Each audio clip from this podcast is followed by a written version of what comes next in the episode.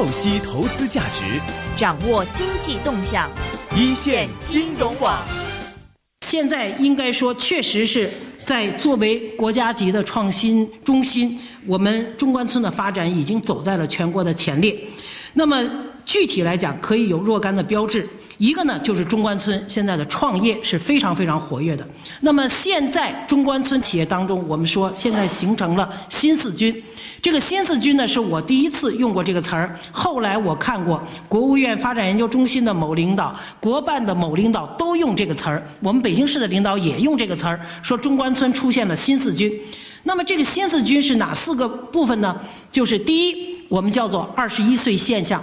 就是大三的学生在没有毕业之前就开始准备创业，那么这是二十一岁现象，在中关村还是比较在创业团队当中还是比较呃显眼的，这是第一部分。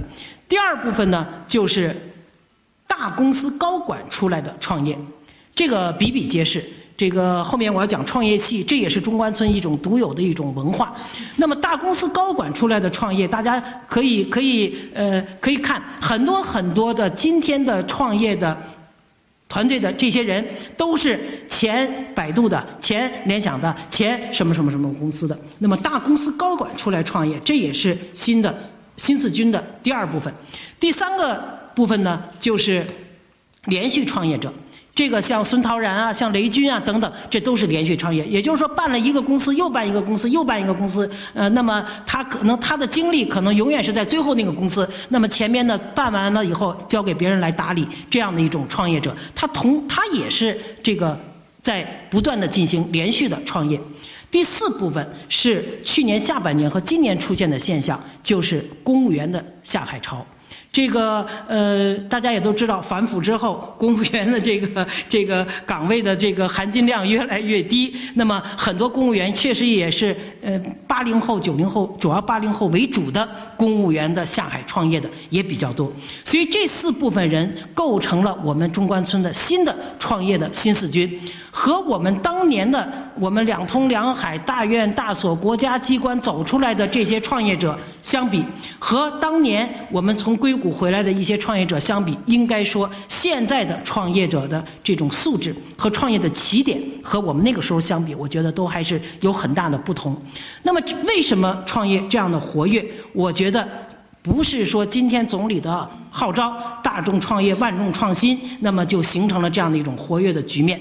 我认为呢，最主要的两个原因，一个原因呢就是互联网的发展。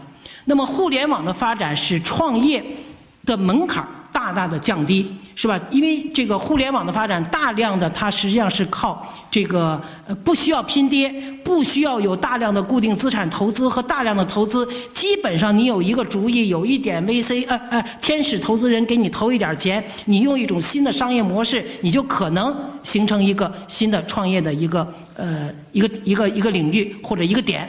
那么你就可能能够发展起来，所以这是一个原因。另外一个原因呢，确实也应该说，中关村这个地面上大概有八万，就不呃不是这个八千多天使投资人，就是众多的天使投资人，也是催生这个街在创业的活跃度上的一个重要的一个力量。那么从中关村的天使投资人的人数和他的投资的数额来讲的话，我们是在全国肯定是领先。我们大体上去年的数字，我们占全国的天使投资人的人数和我们的投资额，在全国大概占百分之四十以上。这个还仅仅指的是人民币的基金，还没有完全统计从硅谷的美元基金啊等等。所以应该说呢，中关村的这个活跃的创业的团队。和新四军，再加上天使投资人大量的天使投资人的这个进入，使中关村的创业的今天的中关村的创业是空前的活跃。那么中关村今天我们现在说我们要成为国家级的这个创新中心，那么从我们现在来看的话，应该说确实是在和全国的各个高新区相比的话，确实我们是。呃，比他们来讲应该说是要有很大的这个呃特点。那么很多人认为，为什么中关村今天能够形成这样的一种状态？呃，不管经济上行也好，下行也好，风景永远这边独好。那么为什么会有这样的一个局面？很多人认为是国家给的政策。或者是认为这里集中了大量的大院大所，智力高度密集，呃，这里走到马路上，呃，随便碰到一个人，可能这人就是院士等等，这些特征都是存在的。但是是不是这些因素？我说既是又不是。知识密集、技术密集，这肯定是中关村的一个特点。但是像这样的密集度的，在国中国的其他省市也有。反过来说，就这样的密集度，在我们。二零就是呃，如果说二零一四年之前也同样存在，那么为什么今天的中关村和以前的中关村和其他的相当于这样的密度的这个区域相比，它有这么大的活力，风景永远这边独好？那我自己觉得呢？关键的问题就是中关村经过了三十年的这个改革开放的，从电子一条街，从倒爷一条街发展到今天，形成了一个创新创业的一个良好的生态系统。这个呃，我正在做一篇这个呃，做做一个课题，课题的题目就是。创新生态系统，当然这个今天时间关系不展开讲了。我们是为了做这个课题，我认真的研究了生态学，研究了生态学的很多的基本的原理和规则，然后研究了中关村的创新生态系统和自然界的生态系统之间是个什么样的关系，物种的关系、种群的关系、群落的关系等等。今天时间关系不展开讲这个东西，但是我想跟大家讲的是，中关村今天的中关村，它之所以能够有这样的一个。呃，在全国也好，甚至在全世界也好，它有这样的瞩目的地位的话，是因为它形成了一个创新的生态系统，不是单方面的说这里有最牛的什么人，或者这里有清华大学、有北京大学，或者说这里有呃党的好的政策或者什么什么。我觉得既是又不是，关键的问题就在于我们这里成形成了一个。良好的创新的生态系统，按照中关村，我们中关村现在每年也在编中关村的指数。我们每年拿我们中关村的指数和硅谷的指数进行对比，应该说这个指标的对比指标对比的这个提升度，或者是速率，或者说速度来看的话，那中关村确实越来越逼近这个硅谷。我们万人的。专利的拥有量，我们的每平方公里的投资数额，我们中关村的创业大军的队伍，这些数字都领先于硅谷，所以应该说，在中关村，在北京中关村，或者说，换句话说，在全世界最像硅谷的地方，我认为可能应该算是中关村。那么中关村作为中关村来讲的话，这个创新生态系统，我觉得它有这么几个方面。一个刚才我讲了，我们有四代的创业者。中关村这四代的创业者，它最大的特点就是，特别是第一代的创业者，我们现在以柳传志、段永基为标志性的人物，特别是刘总，大家知道，昨天在这个一条街，刘总是呃呃很多人在这个网上给刘总点赞，呃非常年轻，非常精力呃旺盛的是吧？而且是主要是在向总理介绍。联想之星的发展的这个特点，那么中关村的四代的创业者，像我们这些八十年代下海的，到今天的，要说个人的财富和要说个人的年龄各方面，都应该到了可以告老还乡的这样的一个阶段了。但是在我们中关村，刘总七十高龄以上了，仍然在。第一线仍然现在带着联想，在不断的向一个又一个的高的目标去发展。所以中关村的第一代的创业者以及后边的这些创业者，我们虽然已经创业了这么多年，但是我们没有醉生梦死，没有是贪图安乐，和很多地区的我们。不说哪些地方了，这老板、煤老板、矿老板和这些人相比，那确实中关村的这些这个，特别是第一代的创业者，这种理想、这种抱负，应该说还是呃独有的。那么呃，因此这个四代的创业者，我们这个创业的这个大军、这个团队，共同形成了一个前赴后继的、这个有理想、有抱负的、有持续动力的这样一个创业的这个团队和这个力量。AM 六二一，DAB 三十一，屯门北跑马地，FM 一零零点九，天水围将军澳，FM 一零三点三，香港电台普通话台香，港电台普通话台，播出生活精彩。生活精彩。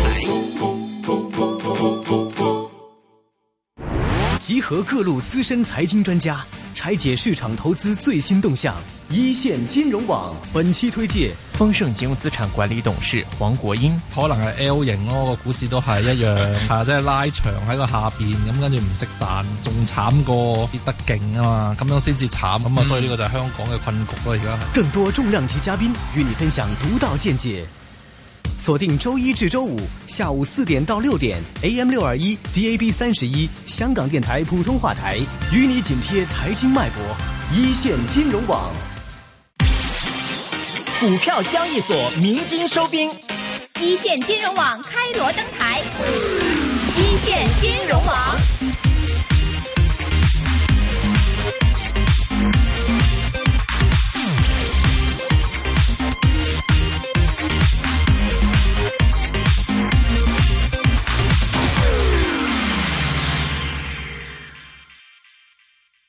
那么互联网的发展呢，当然又使这种力量又更加的催，更加的年轻化。这是一个，就是构成了我们创新的生态系统的主体，就是我们的创业者，这是第一部分。第二部分呢，就是在这样的一些创业者的过程，呃，这个呃发展的过程当中，慢慢形成了创业系的文化。这个创业系。在硅谷它也有创业系，在这个新竹，在很多地方就是高新开发呃高高新这个呃区域当中的这种系文化，应该说也还是有存在。但是像中关村这样的创业系的这样的呃形体成体系，确实是在跟硅谷相比的话，也是很有特点的。这部分内容待会儿我再专门的讲。这个什么叫创业系是吧？比如说百度系，比如说网易系，比如说新浪系、雷军系、金山系、新金山系、旧金山系是吧？清华系、北大系等等，大公司的很多的高管出来以后，那么慢慢的在。继承了原有公司的文化，或者是它的某些商业模式，或者是它的某的某些产品的呃这个一些东西，那么在原有的母体周围，那么形成了一个又一个的创业的这种呃叫种群。就是如果单独说创业者的话，我们说吧，它是物种的话，这就逐渐的形成了一个又一个的种群。那么这个种群，这个呃，应该说在中关村来讲的话，这个创业系的这个形成很有意思。待会儿我稍微再再讲一点，大家过去可能都不理解，呃，包括我们过去也在内。比如时代公司要出去一个人到马路边上办一个跟时代公司一样的公司的话，那肯定我们认为这人是叛徒，这人是我们要口诛笔伐的，我们所有的人都要跟这个人要划清界限的。但是中国今天的中关村已经不是这样了，大家非常能够容忍，而且甚至是在这个互联网不是这个微信群里头，大家以作为这个系都为荣，这个而且这个母系还是对这个子系子系统都还是非常的宽容和接纳的。那么这也是中关村的一个很大的特点。那么这个第三个呢，就是我觉得中关村的创业创新的发展，我们三十年来。这个之所以能够经久不衰，之所以总是在说风景这边独好，是吧？你像去年全国经济 GDP 是七也好，多也多少也好，中关村始终是两位数的增长。包括今年，今年一季度说实在的是非常非常难受的。全国各地的数字我不敢说那些数字是怎么出来的，但是给我们的感觉来讲。比那个数字好像还要呃难受，是吧？这个增长的呃这个压力，就是下行的压力还是非常非常大。但是呢，中关村仍然是两位数的增长。那么，之所以是这样，我觉得当然创业啊带动的创新这是很重要。最主要的是中关村所有的在这里活跃的这些企业，它的增长模式不是靠官商勾结的。它不是靠这个所谓的政策驱动的，它完全是靠创新驱动的。我们可以看到，房地产的企业、煤老板、矿老板的企业等等等等，那些垄断资源的这个过去都掌握在政府手中，呃，像那样的呃领域当中的民营企业的发展，它只能官商勾结，它不勾结它就没有办法发展。那么我们中关村，在中关村。没有官商勾结的这种文化。反过来说，在我们心目当中，谁是英雄？柳传志是英雄，李李彦宏是英雄，雷军是英雄。谁要跟政府那官商勾结，挣点小钱在我们这里是看不起的。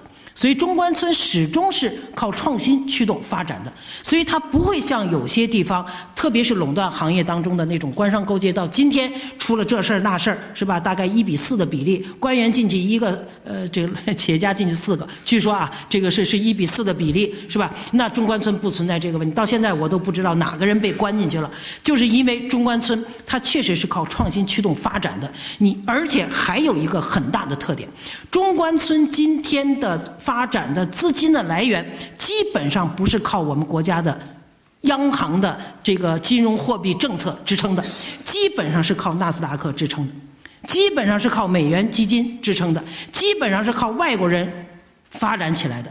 为什么这样说？实际上，中关村国家并没有对中关村给予更多的投入和投资。人民银行啊，或者是什么信贷这些，也并没有向中关村有什么有什么倾斜。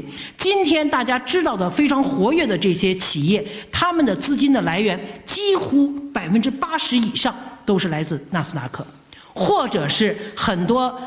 人原来在纳斯达克上了市，暴富了一把，今天变成了天使投资人，那么他又开始投中关村，所以可以这样讲，今天的中关村的发展，所以我们为什么说我们中关村不大受你宏观环境的影响？你经济七也好，八也好，你九也好，你货币宽松也好，或者什么也好，我们照样在增长。原因就是说，基本上没有跟我们现在的这个呃信贷政策和货币金融体系呃跟中国的。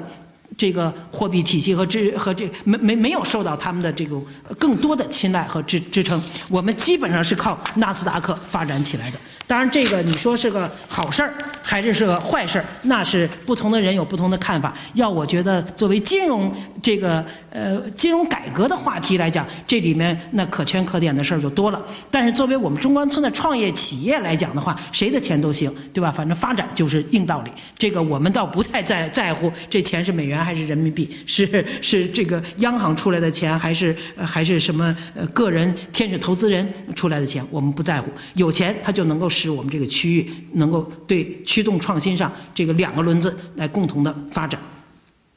第四个因素呢，就是中关村它有一大批的这个重创空间，新型的孵化器。中关村大体上有上千个孵化器，但是现在像三 W 咖啡、车库咖啡这样的孵化器，我们管它叫新型孵化器。呃，大家知道这个孵化器呢是呃过去都是政府在办，给人的感觉，包括我们原来清华呃科技园是吧，也是一种孵化器。当然清华科技园办的还是很不错的，但是大部分政府背景的孵化器基本上就是房地产是吧？给一个楼，然后提供点便宜的房子，然后企业进驻，然后呢呃给你一站式的做点服务而已，仅此而已。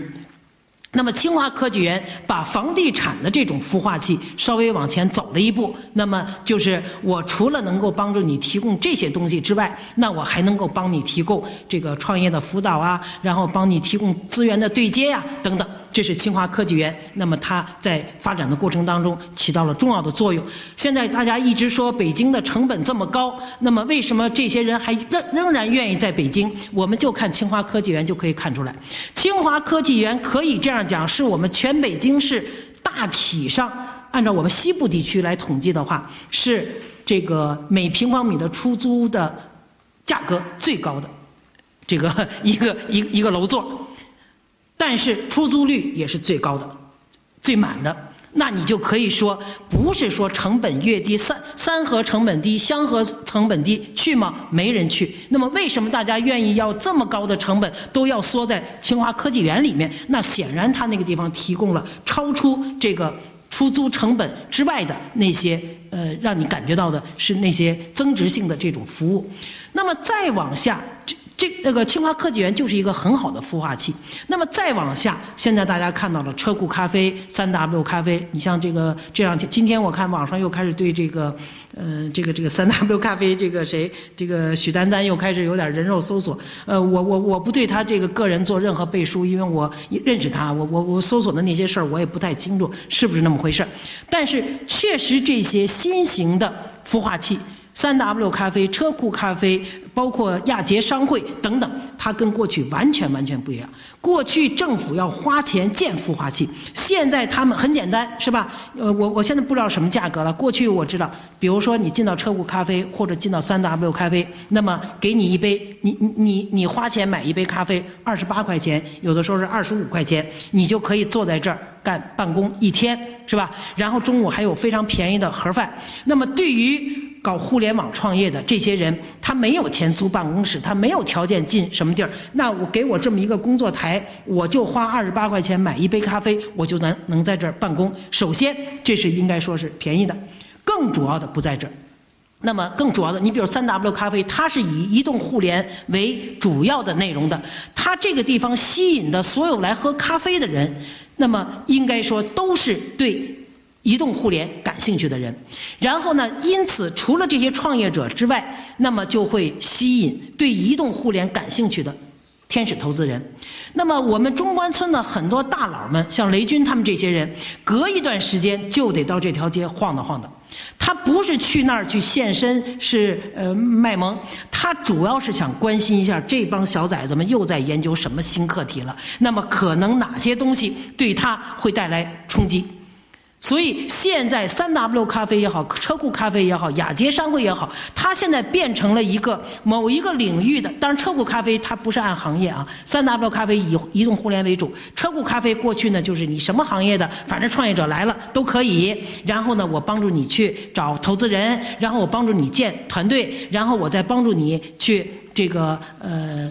培训啊等等，做的都是这样的事儿。那么实际上喝的那个咖啡，仅仅是创业者对这个店提供的这个服务的一点点的呃回报吧，或者说是一点点买买买就买这么一哎花了一点点小钱买这个单。那么开店的这些人也不是靠咖啡来挣钱。那么一个方面是做了公益。第二个方面，因为你像车库咖啡，它有二百五十个股东，这些股东绝大多数都是有网易、百度、呃华为这些背景的这些投资人，他的目的也不是为了要从咖啡上挣钱，那么他们用他们的资源帮助这些创业者提供各种各样的。呃，信息资源和服务，那么最终有可能跟投若干的项目，一个项目出来以后，他这个咖啡钱全都有了，是吧？所以这种新型的孵化器现在在中关村有二百多个，呃，集中在那条街的和中关村西区里面的大概有五十多个，那么还有散落在北京的其他的地方。那么这种新型的孵化器可以这样讲，他们凝结了这个投资人。创业者和这个关心这些领域的各种各样的一些要素在这里面，那么逐渐的呢，变成了一个确实变成了一个新的产业的孵化器，是吧？那么这个现在你像车库咖啡速递，他当初办的时候，他是做的这样的一个模式，他现在觉得。玩腻了，这个很简单，呃，不就是这么回事吗？呃，他呃很多他的那个后继接班人都能干了，他现在开始玩优家了，是吧？大家可以看到了，是吧？他就觉得创业者已经不满足这么一尺的地儿的这么一个喝咖啡的地儿了，那么创业者呢还希望有自己的公寓，那么什么是自己的公寓呢？最先他们第一个开始设计的是邮电学院的一个楼，为什么邮电学院率率先的弄出一个创业楼呢？就是跟互联网有关。是吧？邮电学院里面这个玩互联网的，那显然那是大本营。那么最开始腾出一栋楼来，这个楼呢就是一个学生宿舍楼。这个宿舍楼的每个创业者，二十一岁现象的这些创业者，都可以在这楼里，呃，每个房间里注册公司，然后呢开始办自己的公司。那么将来毕这个团队长大了以后再搬出去。那么受这个启发，那么现在速递开始，包括小米啊，他们都给他投资干办的就是优家。这个优家呢，现在就是什么呢？一个大的一个呃公寓，这个公寓呢就是公共的面积非常大。就是公共的咖啡店、公共的吃饭的地儿、公共的呃上网的地儿，呃，所有的公共面积都非常非常大。然后住房呢不超过三十平米，就是楼上的那个公寓，就是逼着你这些人在这个家里头，又算是在家里上班，又不像是在家里上班。你从你那个。那个斗室，那个家家里头就是一张床，很很很小的一个空间。那你所有的事儿，你是要到公共的场所，在那个楼里的公共的一层、二层、地下、地下去做。那么这样的话呢，又解决了大家住的问题。呃，房子很小嘛，你都买得起。然后呢，公共的那个地方呢，最主要的不是为了解决它的办公面积大小问题，是交流。实际上，融通是。作为你像硅谷也也也一样是吧？那融通确实是呃使创业能够。这个这个提高创业成功率的很重要的一个因素，所以它那个公共面积都非常大，很多人在那个公共的场所里，那可能今天大家呃各自干着各自的创业的事儿，做着做着，可能大家就走到一起，又变成了一个创业团队，等等等等。现在这个苏弟又开始在办这个优家，这种优家的模式在深圳、在广州，他现在在 N 个城市在复制这样的一种模式。是吧？那么因此呢，这个一大批的众创空间和孵化器也构成了我们中关村的创业的这个生态系统的一个部分。第五部分呢，就是社会组织非常活跃。我现在还有一个职务呢，这个刚才就是没没再介绍，我是中关村社会组织联合会的主席。刚才介绍的是那个联席会的什么什么会长还是什么？反正我是中关村社会组织联合会的主席。什么是社会组织联合会？就是由活跃在中关村的八十家协会组成的联合会，就叫中关村社会组织联合会。那就是换句话说，我是八十个协会的平台的头儿。那么我们这八十个协会覆盖的会员是多少呢？是两万五千家，是吧？那么中关村还有一个平台叫做中关村联盟联席会。就是活跃在中关村的一百个产业联盟组成了一个平台。这个联盟联系会的头是谁呢？就是咱们清华的梅蒙，就是咱们启迪的这个梅蒙。那么基本上我是协会联合会的平台的会长，梅蒙呢是产业联盟的这个头。按照市委市政府的很多领导的说法，把我们俩人抓住了，基本上一低了就差不多了，就中关村的这些企业就差不多了。我跟梅萌说，我说咱俩有点分工，我是文科，你是理科，因为他是干产业联盟，那产业联盟呢说的都是产业发展的那堆事儿，是吧？我呢？这个协会呢，除了有产业方面的以外，它很多还有什么 HR 协会了，什么经管协会了，呃，这企业管理协会了，人才协会了。所以我说我是文科，你是理科，然后我是横向，就是什么领域的都有。他呢，基本上是纵向，围绕着产业一个个产业链来做。那么确实，社中关村的社会组织非常非常活跃，而且呢，在这两个平台之上。有一个组织，就叫做中关村企业家顾问委员会。这个组织是中关村的社会组织当中的最高一级的智库型的组织。这个组织的头是柳传志，柳传志是中关村企业家顾问委员会的主任，我是常务副主任兼秘书长。这个组织是刘奇书记当时在北京市委当书记的时候要求成立的，而且非常明确的说要成立一个有职有权的企业家顾问会、顾问委员会这样的一个组织。我们现在这个组织二十多个人，是中关村的智库的智库型的这样的一个组织。那么这个组织呢，呃，大家比较熟悉的，我们是三部分人组成，一部分人呢是企业家，大家比较熟悉的，比如说柳传志，比如说王文京、李彦宏、雷军什么等等，这是一大批，田素宁啊什么呃等等，还有一大批呢是投资人，比如说李开复，比如说邓峰，比如熊小哥，比如说等等吧，就是很牛的一批投资人也在这里头，还有一部分就是经济学家。非常荣幸有咱们清华的杨斌校长，还有北大的周其仁老师。我们这二十几个人是由国家自主创新示范区给我们颁发的，示范区办公室给我们颁发的这个，换句话说，这是比省部级还大的，是国务院的那个机构给我们颁发的聘书。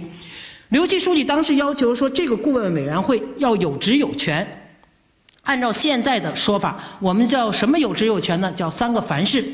凡是中关村涉及中关村的重大的政策出台之前，要经过我们讨论。我们说完意见，人家可以不听，但是肯定有这个程序。第二，凡是中关村的重大的产业化的投资项目，要经过我们讨论。我们说完了，他也可以不听，但是呢，他要经过我们。第三，就是凡是中关村的重大的活动，要邀请我们参加，而且不但参加，我都是代表刘总坐在主席台上的。所以呢，这个顾问委员会应该说是比较高级的一个智库型的这样的一个组织。那么中关村有这样的智库组织，有八十个协会、一百个产业联盟、一千个孵化器，大家可以想象，是吧？一共是一百多万的。从业人员有这么多的组织在这儿，确实是，真的是非常非常的活跃。股票交易所鸣金收兵，一线金融网开锣登台，一线金融网。